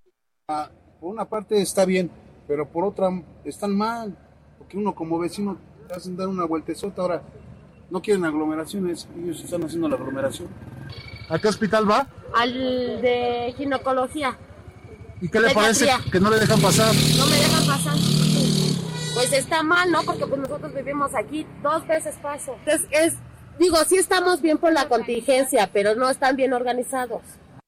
Como puedes escuchar, Jesús Martín, no están molestos porque se les haya cerrado las calles, sino la desorganización de que pueden o no pueden pasar. Y el otro peregrinar, Jesús, Jesús Martín, es que no pudieron evitar las autoridades, es el peregrinar individual. Personas que en la desesperación buscan un consuelo en la Virgen de Guadalupe, como es el caso de la señora Marta Luna, quien caminó desde el hospital La Raza para pedir por la salud de su mamá que tiene cáncer. Ya la desahuciaron y también ella misma, la señora Marta, también tiene cáncer. Desde el mes de mayo, doña Marta no ha podido hacerse una mastografía y hoy las consecuencias de no atenderse a tiempo empiezan a manifestarse.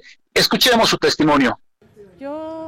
Ahorita me, me, fue de urgencia, me, me, mandaron de urgencia a la raza y porque encontraron el problema en mi sano izquierdo ahora.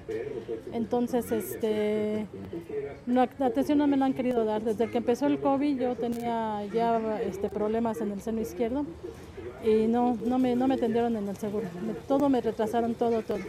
Y ahora en el retraso está el problema con esto. Entonces, este, yo le pido, pues, a la Virgen y, a, y al gobierno que tenemos que, por favor, no detengan las, las especialidades en los hospitales la señora Marta, desde luego, estaba muy triste y dice que en caso de no recibir atención, se harán los estudios por su propia cuenta y ya Dios dirá. Y así las cosas, Jesús Martín, esas son las peregrinaciones individuales y protestas de vecinos que continuarán hasta el día 13, que sea reabierta la Basílica de Guadalupe. Ese es el reporte que tenemos, Jesús Martín. Gracias por la información, Amado Azueta. Buenas tardes. Hasta luego, muy buenas tardes. Pero ve usted la diferencia que nos presenta nuestro compañero reportero, periodista del Heraldo Media Group. No se trata de una queja por el operativo, se trata de la desorganización. Y aquí el llamado es a tener criterios. Yo, entiendo que un policía, un elemento de seguridad ciudadana, si no cumple con lo que le dicen a pie juntillas, lo arrestan. Eso me queda completamente claro. Les dan poco margen para poder meterle un poquito de criterio. Mire, aquí está mi dirección, mire aquí, yo vivo ahí en la casa de enfrente. Ah, no, tiene que usted, está aquí cerrado. Pero si le estoy comprobando que yo vivo ahí, déjeme pasar, yo vivo ahí, están mis hijos. No, dése la vuelta. Eso es una falta de criterio, señores. Aquí lo que los vecinos están reclamando es que tengan más libertad de pensar. ¿Sí o no? A ver, los que me están viendo y escuchando. ¿Sí o no? Es lo único que pedimos, que piensen más, que metan criterio, hombre. Está bien. Yo espero que después de la experiencia del día de hoy haya algunas adecuaciones en los operativos que se están aplicando para resguardar las inmediaciones de la Basílica de Guadalupe que permanecen cerradas. Y vuelvo a comentarlo. Me preocupan los comerciantes, los mercaderes de la Basílica de Guadalupe. Son familias enteras, más de 650 familias que viven de lo que vendían en estos días y no han vendido nada. ¿Qué hacemos para ayudarlos y apoyarlos? Hoy se fue mi compañera Ingrid Montejano del Heraldo Televisión y ahí con los compañeros, los camarógrafos, sus asistentes, ella misma, pues a comprar lo que podían, ¿no? comieron ahí con la idea de, bueno, pues este, vamos a ayudar en la medida de lo posible, pero pues ojalá y haya algún tipo de plan de estrategia del gobierno en la Ciudad de México para poder apoyar a los mercaderes de la Basílica de Guadalupe. Cuando son las 7.18, las 7.18 horas del centro de la República Mexicana, me da un enorme gusto saludar a Raúl Morón, él es presidente municipal de Morelia, Michoacán, a quien yo le agradezco estos minutos de comunicación con el Heraldo. Estimado Raúl Morón, bienvenido, muy buenas noches. Jesús, qué gusto saludarte. Un saludo afectuoso para todas y para todos. Estamos haciendo revisiones en las principales ciudades del país para ir conociendo finalmente cómo se está atendiendo el tema del COVID-19 y las mejoras que se están haciendo en la capital del estado de Michoacán. En su caso, ¿cuál ha sido esta experiencia? ¿Cómo van en el tema de COVID-19? Fíjate, Jesús, que hemos hecho uso, tuvimos que hacer uso de toda nuestra capacidad del gobierno, pero también de la gente que tenemos acá en Morelia, Michoacán, de los investigadores de la Universidad Michoacana de San Nicolás de Hidalgo, de la UNAM, de las instituciones educativas de educación superior, tecnológicos y privadas, de todo tipo, que estos investigadores nos han acompañado y nos han, porque no sabíamos qué hacer, en perspectiva planteado más o menos la evolución de la pandemia. Y junto con ellos hemos ido tomando decisiones en coordinación con el gobierno del Estado, con el gobierno federal y siguiendo todas las recomendaciones. Pero me parece que aquí en Morelia este, compramos máquinas sanitizadoras, sanitizamos prácticamente todas las colonias, todas las oficinas, apoyamos incluso a otros municipios con estas máquinas que compramos, este, eh, mandamos a la gente del municipio, todavía en este momento a 2.500 trabajadores, los tenemos en sus casas, Jesús, para despresurizar un poco el número de compañeros trabajadores de las oficinas. Este, hemos actuado con mucha entereza, también entendiendo esto que tú decías de los vendedores, de los comerciantes. Estuvimos confinados abril, mayo, desde marzo, abril y mayo, pero a partir de junio empezamos a aperturar la economía y quiero decirte que poco a poco se va recuperando la economía en Morelia, aunque vive del turismo y de los estudiantes, no hay estudiantes y el turismo está muy debilitado, pero aquí poco a poco hemos ido nosotros caminando, no suspendimos la obra pública, no suspendimos los programas sociales. Hay dinamismo económico en Morelia, Jesús. Yo creo que este, si las cosas se dan bien, pronto vamos a estar igual que antes. Sí, yo, así lo deseo, no nada más en Morelia, sino en toda la, República Mexicana. Eh, quiero recordarle a nuestros amigos que estamos llegando y cubriendo toda la ciudad de Morelia a través de nuestra nueva estación del Heraldo Radio en el 1240 de amplitud modulada. Hoy Morelia ya está cubierto por toda la información del Heraldo, del Heraldo y lo están escuchando en toda la ciudad Raúl Morón a través del 1240. ¿De qué manera su administración en la, en la presidencia municipal y la ciudadanía de Morelia han trabajado de manera conjunta para tratar de frenar la velocidad del COVID que se ha disparado en los últimos días, en las últimas semanas? Sí, así es. Bueno, muchas felicidades por haber establecido en Morelia, Jesús. La verdad es que es un lujo tenerlos aquí en la capital del estado de Michoacán. Y la, verdad es que el papel más importante, Jesús, es el de la ciudadanía. Tú como gobierno puedes implementar muchas cosas, programas, estrategias y más, pero si la ciudadanía no te acompaña, obviamente esto se descompone. Y la verdad es que Morelia, la ciudadanía ha actuado con mucha responsabilidad, ha asumido los protocolos de sanidad, hay algunos relajamientos en algunas partes, pero hemos platicado con las cámaras de eh, empresariales de todo tipo y todos nos han acompañado los protocolos en los hoteles, en los restaurantes, en todas partes, este, ha sido excepcional el comportamiento de la ciudadanía. Y obviamente el gobierno, pues haciendo lo que le toca hacer, porque es importante que también el gobierno ponga el ejemplo, ponga la muestra, en coordinación con el gobierno del Estado, con la Secretaría de Salud del Gobierno del Estado, con la Secretaría también de Salud del Gobierno Federal, este, hemos ido avanzando de manera importante y Morelia siempre estaba aplanada. La curva, ahora se ha disparado un poco en estos días, porque la gente ahora en diciembre se empieza a relajar, pero nos hemos comparado con las ciudades, que igual que nosotros tienen un millón de habitantes aproximadamente, y te quiero decir que las 10, 11, 12 ciudades con las que nos comparamos, estamos nosotros en un menor índice eh, contaminados del COVID y también en un menor índice de pérdida de vidas. Entonces, yo creo que se ha actuado tanto ciudadanía y gobierno con mucha responsabilidad. No, sin duda alguna. Ahora, eh, recuerdo, Michoacán, ¿en qué semáforo, en qué color está en este momento y de manera concreta Morelia? Estaba en amarillo, este, eh, hace apenas una semana ha pasado a naranja por esta incidencia de este mes que es muy complejo, igual que muchos estados están cambiando de color, pero yo este, en naranja, ¿qué te diré? De tenue color, no tan pronunciado. Correcto. Yo creo que también el gobernador ha hecho buen trabajo y creo que aquí en Michoacán hay un comportamiento este, pues no tan complejo eh, el COVID eh, y eso me parece que es la comunión que hemos tenido con la ciudadanía, Jesús. Correcto. Bueno, pues yo, espero que este asunto del COVID, pues de alguna manera, pues no empañe el, buen trabajo que finalmente se ha hecho en la ciudad de Morelia. Yo quiero invitarlo para platicar en una oportunidad futura, Raúl Morón, sobre los logros eh, hechos allá en la ciudad de Morelia. Es una ciudad extraordinaria, bellísima. Quienes la conocemos nos hemos enamorado de Morelia.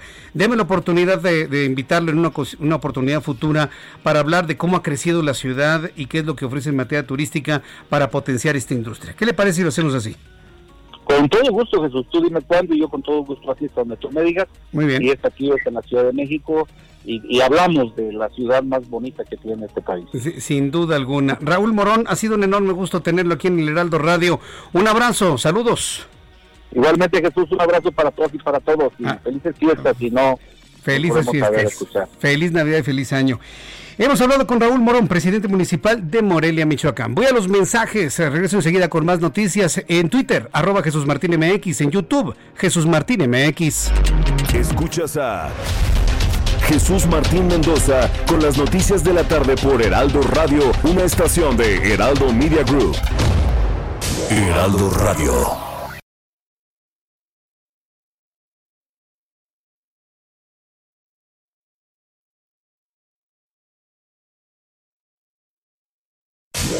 Radio. Escucha las noticias de la tarde con Jesús Martín Mendoza. Regresamos. ¿Qué tal amigos? Estamos aquí en el espacio de Jesús Martín Mendoza y también hay una buena noticia. ¿De qué vamos a hablar? Pues sobre el cabello. A usted se le cae, no se preocupe. A veces el estrés ocasiona tantas cosas en nosotros, pero ya hay una solución. Escuchen bien esta pausa aquí conmigo para platicarnos al respecto. ¿Cómo estás, Pau? Adelante. Bien, Moni, muchas gracias. Así es, a todas las personas que tenta, que tienen el cabello frágil, débil, que cuando se baña se le cae el cabello o cuando se lo cepilla o cuando duerme que en la almohada se queda mucho cabellito, ya no se preocupe, porque lamentablemente este problema no solo lo tienen los caballeros, sino también las mujeres por tintes, extensiones, secadora, plancha, gel. Bueno, podemos enumerar muchísimas cosas, pero ya llegó a México el más increíble tratamiento capilar que le va a garantizar por lo menos 1700 cabellos nuevos en un solo tratamiento. Esto es una locura, una belleza, porque este tratamiento también limpia nuestro folículo y hace que el cabello empiece a crecer nuevamente y se fortalezca. Y solo por hoy, por esta ocasión, a todos los que nos escuchan, vamos a celebrar esta Navidad y se la va a llevar completamente gratis marcando al 800 mil o visitando granfin.mx y ordenen en este momento porque solamente va a pagar gastos de mm, manejo y envío, Moni. Es una locura. Y pues solo por hoy es totalmente gratis marcando al 800 mil o visitando granfin.mx porque 76% de las personas con alopecia mantiene vivas las raíces capilares. Entonces, todavía se pueden salvar. Y hoy, si marca en este momento, se puede llevar 1700 cabellos nuevos en su cabello. Así que marque en este momento al 800 mil y se lo va a llevar totalmente gratis, solamente va a pagar gastos de manejo y envío y le va a decir, bye bye a la calvicie, hello a la melena ganadora para Navidad, mi Moni, ¿cómo ves? Muy bien, una melena como la de Pau y como la de su servidora, ¿verdad? Sí, pelazo. bueno, pues ya no se preocupe, usted tiene solución. Gracias, Pau. Gracias a ti. Continuamos, amigos.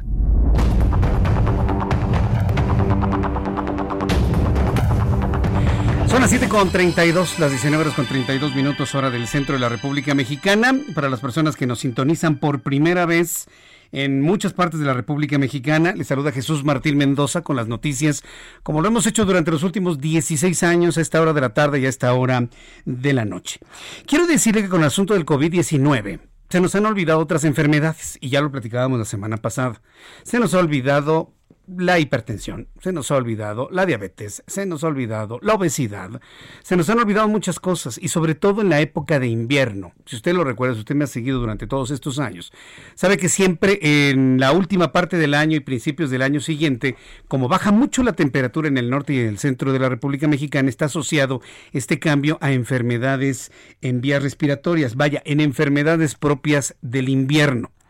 Entonces siempre vale la pena que hagamos un alto en el camino en la información que ha dominado todo el ámbito de la opinión pública, que es el COVID-19, para también hablar y pensar de otras enfermedades que no necesariamente son COVID-19 y que están asociados con el cambio de temperatura durante este año. Para ello hemos invitado al estudio, y me da mucho gusto saludar a la doctora Leineta Maya Bermúdez. Ella es especialista en neumología y medicina del enfermo en estado crítico. y se encarga de los cuidados de, de pacientes en estado crítico. Doctora Leineta Maya, gusto en saludarla, bienvenida. Gracias, Jesús Martín. Es un gusto estar acá contigo este, y que tu audiencia eh, poder compartir con ella toda esta información. Y agradecerle a la doctora Leineta Maya, porque eh, también es escucha desde hace mucho tiempo de nuestro programa de noticias, ahora Así aquí en es. el Heraldo. Gracias por estar aquí con nosotros, Sí. doctora. ¿Cuáles son las enfermedades más comunes en esta temporada? Ahorita hablamos mucho de COVID, pero normalmente, ¿qué es lo que estamos viendo en cuanto a enfermedades de vías respiratorias durante este tiempo? Bueno, en este, en este periodo invernal, pues predominan obviamente los virus que ocupan aproximadamente el 70% de las causas de las enfermedades respiratorias. Y también dentro de todos estos virus hay muchos, eh, eh, por ejemplo el adenovirus, el virus incitial respiratorio, la parainfluenza y el protagonista hasta antes del COVID que era la influencia de todas las enfermedades respiratorias invernales, que son causantes de, por ejemplo, faringitis, bronquitis, eh, el resfriado común que también se le podría decir a la influenza que ocasiona todos eh, los síntomas, que en realidad son enfermedades eh, muy similares, pero sí eh, todos este tipo de virus también pueden causar neumonía de teología viral y que luego, pues de acuerdo a las defensas de cada persona y a la parte fisiológica de la enfermedad, pues se podría desarrollar neumonía. Entonces, no nada más es el COVID, sino que también hay otro tipo de, de- de virus que tenemos en cuenta en este momento, ¿no? Entonces, la mayoría de las enfermedades en vías respiratorias, cuando sentimos esta irritación en garganta, en amígdalas, que empezamos con estornudos, con tos, en un 70% son virus. En un 70%. Y en un son 30% son bacterias y hongos. Así es, así es. Sí, pues, lo pregunto porque siempre que llega uno con un médico, lo primero que receta es anti- eh, eh, antibióticos, ¿no? Y pues, sí. ¿por, el- por- por qué el antibiótico, ¿Por aunque qué? sea viral? Porque es muy difícil diferenciar a veces entre una infección viral y una infección bacteriana. No todos los síntomas y signos son, eh, no son clásicos en todos los pacientes. Y, y generalmente el paciente cuando ya llega, sobre todo con el especialista, ya va recetado del médico de la farmacia, del médico general, y, y, y se tiene la creencia de no sé si sea viral o bacteriana, ahí te doy el antibiótico y hasta el paciente lo pide. Pero lo que sí está demostrado es que el virus cuando llega y penetra y altera toda la parte fisiológica de, de las células de defensa Sí. y de acuerdo al sistema inmune del paciente produce linfopenia, o sea, baja los linfocitos, que son las células de, de defensa. De hecho, esta es una de las características de los virus. Y posteriormente, pues hay sobreinfección bacteriana. Entonces, de tal manera que cuando los cuadros infecciosos respiratorios llevan más de ciertos días es muy común que se, se sobreinfecten con bacterias, ¿no? Y eso pasa mucho en México cuando las personas se esperan hasta el fin, ya cuando no pueden y ya van con un estado de salud muy, muy afectado. Sí, se confían y, y, no tratan a tiempo la enfermedad y, y obviamente avanza y se, se complica, ¿no? Y, todo, y por ejemplo, en el caso de la influenza, ahí sí es muy importante recalcar, o sea, tiene cura y entre más temprano se trate es mejor porque hay antivirales que si se dan al inicio de los, de los síntomas está muy claramente demostrado que frena el proceso de la evolución hacia la neumonía.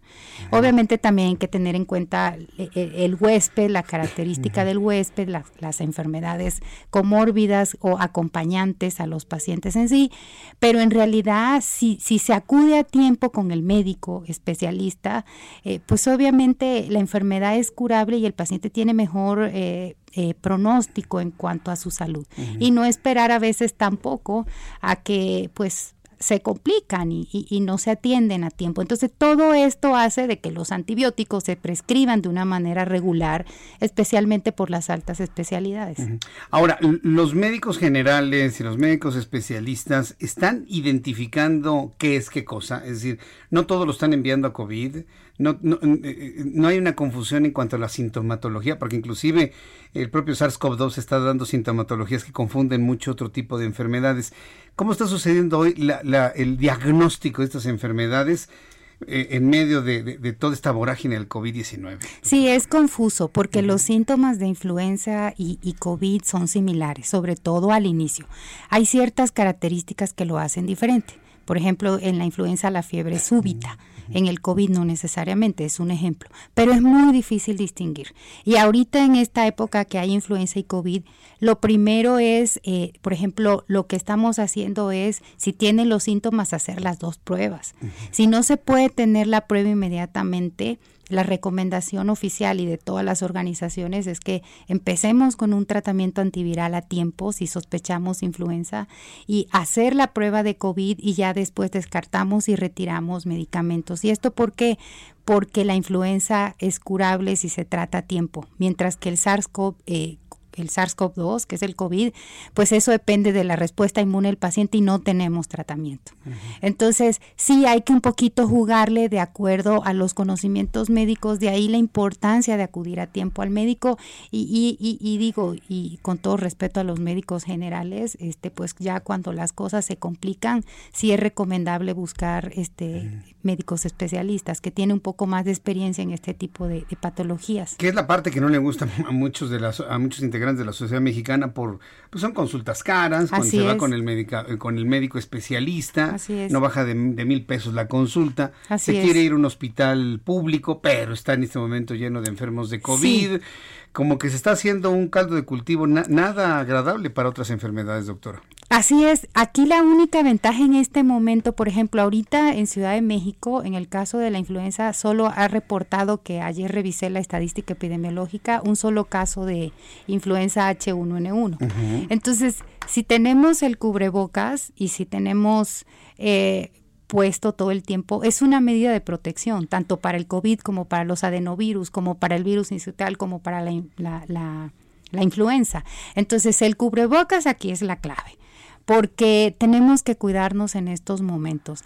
Es obvio de que entre menos casos de COVID hay, porque tenemos una protección, una barrera de protección para las gotas, también bajen los casos con los otros virus. ¿Ok? Sin embargo, es muy importante tener en cuenta que pueden coexistir dos virus. Eh, no necesariamente influenza y COVID, pero también pueden coexistir. Rinovirus, influenza, lo hemos visto. Y tenemos pruebas eh, en el hospital donde yo estoy, por ejemplo, pues tenemos pruebas para detectar un panel viral completo, pero sin embargo en el 50% de los casos no se detecta el virus. Eh, aunque tengan la enfermedad, porque todo de, acuerdo depende a los días en que se detecte la prueba del inicio de los síntomas. Entonces es bastante complejo y de ahí la importancia de tener como ese juicio, juicio clínico para detectar a tiempo las enfermedades y, saberlas tratar. Yo lo que veo es que, bueno, en el caso del SARS-CoV-2 y otras enfermedades, eh, la salud del sistema inmunológico es fundamental, ¿no? Para poder salir adelante. Así es, el mecanismo de defensa que tenga el paciente, el huésped, la respuesta inmunológica a qué me estoy enfrentando, cómo mi cuerpo se va a defender. Y para esto es muy importante, las personas que tienen enfermedades asociadas, por ejemplo, diabetes, hipertensión y los que tienen patología pulmonar crónica son los más afectados, los que tienen alergias respiratorias, porque también en esta época se suman las alergias por los altos niveles de contaminación y los virus exacerban las enfermedades respiratorias crónicas pulmonares cuando hay sobreinfecciones agregadas. Entonces, es importante el paciente que tiene factores de riesgo, la obesidad. La obesidad lo hemos visto. Entre más obeso, la probabilidad de que le vaya mal eh, eh, es, es alta. No sabemos en realidad por qué, pero si lo vemos, no hay como estudios que lo hayan demostrado. Pero esas tres enfermedades son las enfermedades que tienen más factores de riesgo para que el paciente se ponga grave. Y de verdad, lo más importante aquí es atenderse a tiempo. Buscar ayuda a tiempo, no dejarse. Y la mayoría de la gente cree, creo que es una simple gripita. Y así empieza. Entonces así se van dejando y ya cuando ya acuden ya es demasiado tarde. Pues eh, doctora Leineta Maya Bermúdez, denos alguna recomendación a donde el público puede acudir para de alguna manera pues descartar algún tipo de enfermedad, obtener más información de lo que usted nos ha dado. ¿Tiene alguna página de internet, algún número telefónico que nos comparta, doctora?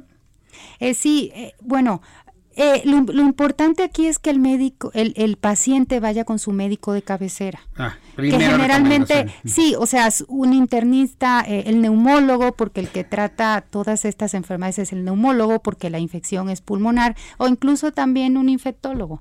Digo, pero que tengan un médico de confianza, que, que tenga mucha experiencia, sobre todo ahorita que hemos ganado mucho en tratar esta, y, y bueno, pues, y, y, que, y que busque ayuda, que no se deje, ¿no? Y pues sí, yo estoy a sus órdenes en el Centro Médico ABC. El teléfono de mi consultorio es el 55 5272 3925 y 55 5272 2431. Pues me pueden seguir en Instagram como doctora DRA de doctora guion bajo Leinet. También tengo Twitter que es el mismo y pues tengo una página de Facebook con mi nombre en donde pues estoy a sus órdenes. Leinet es su nombre. Leinet, sí, con TH un poco complejo, pero así Leinet. es. Leinet, sí. para que haya pierde, ¿no? Sí, sí, sí. Entonces, DRA-Leinet. Así es, así es. TH al final, sí. Pues muchas gracias por su participación el día de hoy. Pues gracias, por estar aquí con nosotros. Martín. ¿eh? Y, gracias, por sus comentarios para con este programa de noticias. Muchas, muchas gracias. a tus órdenes. Y la doctora Leineta Maya Bermúdez, llámele al 55 5272 3925 o al 55 52 72 24 31. Tengo comunicación en estos momentos. Muchas gracias, doctora. Tengo comunicación con el doctor, con el maestro Juan Carlos Montoya, experto en logística y cadena de abastecimiento de la Universidad La Salle. México ya se está preparando para recibir la vacuna contra el COVID-19 y una de las cosas que se han planteado es preservar la cadena de frío. Eh, maestro Juan Carlos Montoya, me da mucho gusto saludarlo. Bienvenido. ¿Cómo está? Hola, buenas noches. Muy bien, muchas gracias. ¿Qué tal? Lo que se ha comentado es que México tiene o no tiene la tecnología para poder preservar una cadena de frío tan específica para la vacuna de Pfizer BioNTech. Pues actualmente contamos con ella, pero desafortunadamente no en la cantidad, en, en, el volumen que deberíamos de tenerla, porque desafortunadamente la cantidad de vacunas que se va a requerir es muy alta entonces sí tenemos esa cadena de frío, sí existe, actualmente se maneja, pero no es suficiente para todo lo que se tiene que manejar en la actualidad. Es decir, ¿qué es lo que se tendría que hacer? ¿Quién tendría que invertir para poder garantizar esta cadena de frío? ¿La iniciativa privada tiene que ser una acción gubernamental? ¿Cómo lo están viendo en la Universidad La Salle? Pues de inicio tienen que ser los dos, tienen que ser las dos partes. La iniciativa privada finalmente ellos tienen acceso a muchos más recursos generalmente, tienen acceso ya de hecho algunas empresas, por ejemplo, ya tienen sus infraestructuras diseñadas, ya tienen algo eh, preestablecido. Entonces de esta manera pues nada más es como aumentarlo o posiblemente darle un giro nuevo totalmente. En la parte gubernamental pues sobre todo en la cuestión de dónde va a estar, quién la va a almacenar, porque finalmente esta no se trata nada más de ir a entregarla en los centros donde se va a aplicar, sino se trata obviamente de conservarla, pero sabemos que tiene un tiempo de, digamos, de caducidad, por decirlo de alguna manera. Entonces, en este caso, pues tiene que ser por ambas vías, ambos lados tienen que, llegar a algún acuerdo o aunque sea por separado, definitivamente ya cada uno sabrá cómo lo hace, pero creo que tienen que ser ambas vías porque creo que uno u otro sí necesitan definitivamente el apoyo de la contraparte. Correcto. Ahora, México que también está preparado para recibir esta vacuna eh, en comparación con otros países del mundo que también se preparan para recibir la vacuna. Pues en realidad, por ejemplo, depende con qué, qué estemos comparando. En Latinoamérica, pues la cadena de frío, afortunadamente la de nosotros es líder dentro de lo que es todo Latinoamérica, pero frente a otros, en cadena de frío hemos tenido un retroceso en los últimos dos años, por ejemplo, tuvimos un millón de metros cúbicos menos para almacenaje. Entonces, eh, cuando eh, frente a otros, incluso algunos países europeos, asiáticos, eh, hasta África en algunos casos, tienen hasta un 30-35% de crecimiento y nosotros al contrario, fuimos para atrás. Entonces, depende contra quién estemos comparando. Hay en algunas cosas sí estamos preparados, en otras no tanto, pero sobre todo aquí, como decía al inicio, pues es la cantidad de vacunas que tenemos que recibir. Creo que esa va a ser la clave para, para todos definitivamente. Correcto. Ahora, eh, eh, estamos hablando de que, bueno, el gobierno se ha comprometido de recibir esta vacuna y de otros laboratorios también antes de que termine este, este año. ¿Cuándo, desde su punto de vista, México podría tener ya un proceso de vacunación más regular para ir protegiendo sobre todo a los grupos más vulnerables, maestro? Pues considerando los tiempos eh, y lo que actualmente se está desarrollando, honestamente yo creo que va a ser a finales del próximo año o principios del 2022 donde podamos tener una vacunación mucho más regular, porque también sabemos que algunas son hasta doble dosis, entonces es, llega una dosis y posteriormente en un tiempo se aplica otra dosis, pero también se tiene que definir o tenemos que saber exactamente esta vacuna cómo va a tratarse, porque sabemos que hay vacunas en la actualidad que se aplican una vez en la vida y de ahí se aplican dentro de 6, 7 años, 10 años o algunas ya no se vuelven a aplicar.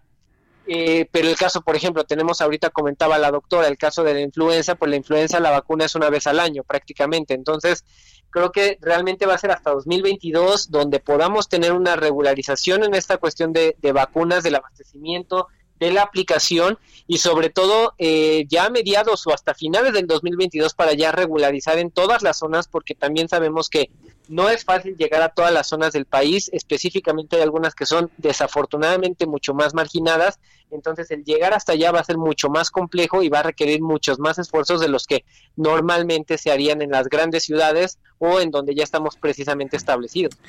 Correcto, bueno, pues yo quiero agradecerle mucho, maestro Juan Carlos eh, Montoya, que nos haya tomado la llamada telefónica para ir conociendo estos elementos de criterio, ahora con esto que se ha convertido en noticia y la llegada de esta vacuna ya próximamente a nuestro país. Un fuerte abrazo y gracias por participar. Igualmente Jesús, un abrazo y muchas gracias por el espacio. Muchas gracias por este tiempo, gracias. Es el maestro Juan Carlos Montoy, experto en logística y cadena de abastecimiento de la Universidad La Salle. Faltan en este momento seis minutos, perdón, once minutos para que sean las, uh, las ocho de la noche. En la línea telefónica el ingeniero Carlos Álvarez Flores, presidente de México Comunicación y Ambiente. Ingeniero, qué gusto saludarlo, bienvenido. Muy buenas tardes, eh, Jesús Martín, a ti y a todo tu auditorio. Rápidamente, mira, te debo el nombre de algunos tramposos que te dije hace dos semanas. Que están importando miles y miles de toneladas de residuos peligrosos. Específicamente te voy a mencionar a una empresa que yo denuncié el 23 de febrero del 2017 se llama Recicladora Temarri SASB. Ahorita le acaban de cambiar de nombre, se llama Recicladora Temarri de México SASB. Pero nomás para que tengas una idea. Ella tiene 200, es una mujer, ¿verdad? Que tiene un nombre muy católico, se llama Teresita del Niño Jesús Ruiz Mendoza. Fue presidenta de Canacintra ahí en Tijuana, utilizando sus influencias consiguió las autorizaciones. Tiene un terreno de 250 metros cuadrados 10 por 25, imagínate. Y dice que ahí recicla miles y miles, bueno, yo no sé si tienen permisos por más de 20 mil toneladas anuales, y sacando los procesos y analizando químicamente lo que debe hacer, pues no le da, no le da ese pedacito que tiene ahí para reciclar. Esa es la trampa. Pero ella tiene autorización del gobierno federal, de la Semarnat, para importar residuos peligrosos. Ya te había explicado que es, estamos en desventaja porque los norteamericanos no han firmado el convenio de Basilea y el espíritu de Basilea es que un país desarrollado no le puede mandar a un país subdesarrollado sus residuos peligrosos, sino al revés. nosotros tendríamos que enviarle residuos peligrosos a los norteamericanos y no al revés. Y todas las maquiladoras hacen lo mismo. También hay otra empresa que se llama Solver SADCB, que está en Tijuana. Esta está en Tijuana, en Meseta del Chema, La Presa, en Avenida Asfalto 110, y doña Teresita del Niño Jesús está ubicada en la carretera federal número 2, Mexicali, Tijuana, kilómetro 121, en la colonia San Pablo, en Tecate. La tengo denunciada, su marido es un norteamericano, o sea, hacen el negocio, fíjate, en Estados Unidos está prohibido en California. ¿Qué tan tóxico y qué tan impactante al medio ambiente es reciclar solventes que está prohibido en California? Entonces dicen, ah, pues mándaselos a Tijuana allá que se envenenen los mexicanos, ¿cuál es el problema? Si ahí, ahí, ahí está doña Teresita que nos recibe miles y miles de toneladas de sustancias peligrosas y ve tú a saber qué más puedan pasar por la frontera, porque acuérdate que por las fronteras pasa todo lo que quepa, así dicen los de la aduana. Usted nomás deme 30 mil dólares y pasa lo que quepa. o sea, los boquetes que tenemos en las aduanas permiten el tráfico de residuos peligrosos de allá para acá. Entonces, ahí está un ejemplo claro. Hay que hacer un esfuerzo muy importante. La, este nuevo gobierno debe trabajar mucho en ese sentido. Debe controlar y regular estas trampas que hacen estos empresarios. No tenemos el marco legal adecuado. La Profepa, bueno, ya lo hemos dicho, ¿verdad? La Profepa está podrida el delegado de Profepa de Baja California casi casi trabaja para para doña Teresita, para que me entiendan. El día que yo, el día que yo denuncié, no hombre, no ni una multa de 500 pesos le, se le hicieron a la señora para que veas cómo está la corrupción en el tema ambiental con los residuos peligrosos de Estados Unidos hacia Muy México. Bien. Ahora, rápido, nomás déjame decirte que ya para terminar un minuto, el Día Mundial del Suelo pasó de noche, ya sabes que aquí todo pasa de noche. Ay, claro. no, el 1 de diciembre, el segundo año se no pasó. ocupados con los muertos, ¿no? Ya llevamos 110 mil, ¿no? Ya pasamos 110 mil, ¿no? Estamos precisamente en 112 mil 326 ah, muertes. Nada más, yo me quedé todavía, bueno, 112 mil. Nada más déjame decirte la importancia del suelo. El Día Mundial del Suelo fue el 5 de diciembre, mm, hace, mm. unos días. Sí, el ¿Por qué es importante el suelo? Bueno, pues nada más nos da de comer, nada más nos da los nutrientes para comer, la energía. Sí. Captura CO2 una y media veces más que un bosque. O sea, un hectárea de suelo agrícola, un suelo con pH neutro, no no lleno de glifosato, obviamente, ¿verdad? Ajá, no, Estoy hablando sin glifosato. O sea, captura una y media veces más que si fuera una hectárea de bosque. Es parte indispensable del ciclo del agua. Acuérdate que el agua cae, llueve, y si no hay suelo, se evapora, se regresa, rueda y se ensucia. En cambio, si hay suelo, se infiltra y recarga los acuíferos.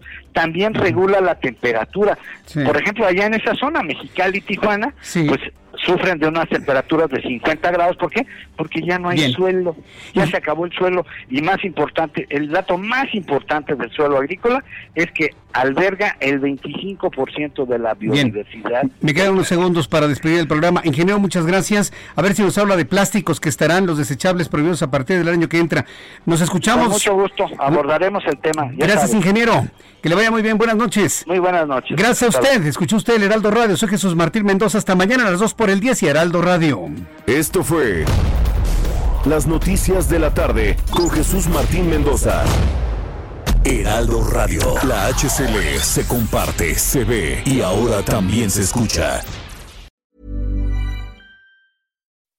When you make decisions for your company, you look for the no-brainers. If you have a lot of mailing to do, stamps.com is the ultimate no-brainer. Use the stamps.com mobile app to mail everything you need to keep your business running with up to 89% off USPS and UPS. Make the same no-brainer decision as over 1 million other businesses with stamps.com. Use code program for a special offer. That's stamps.com, code program.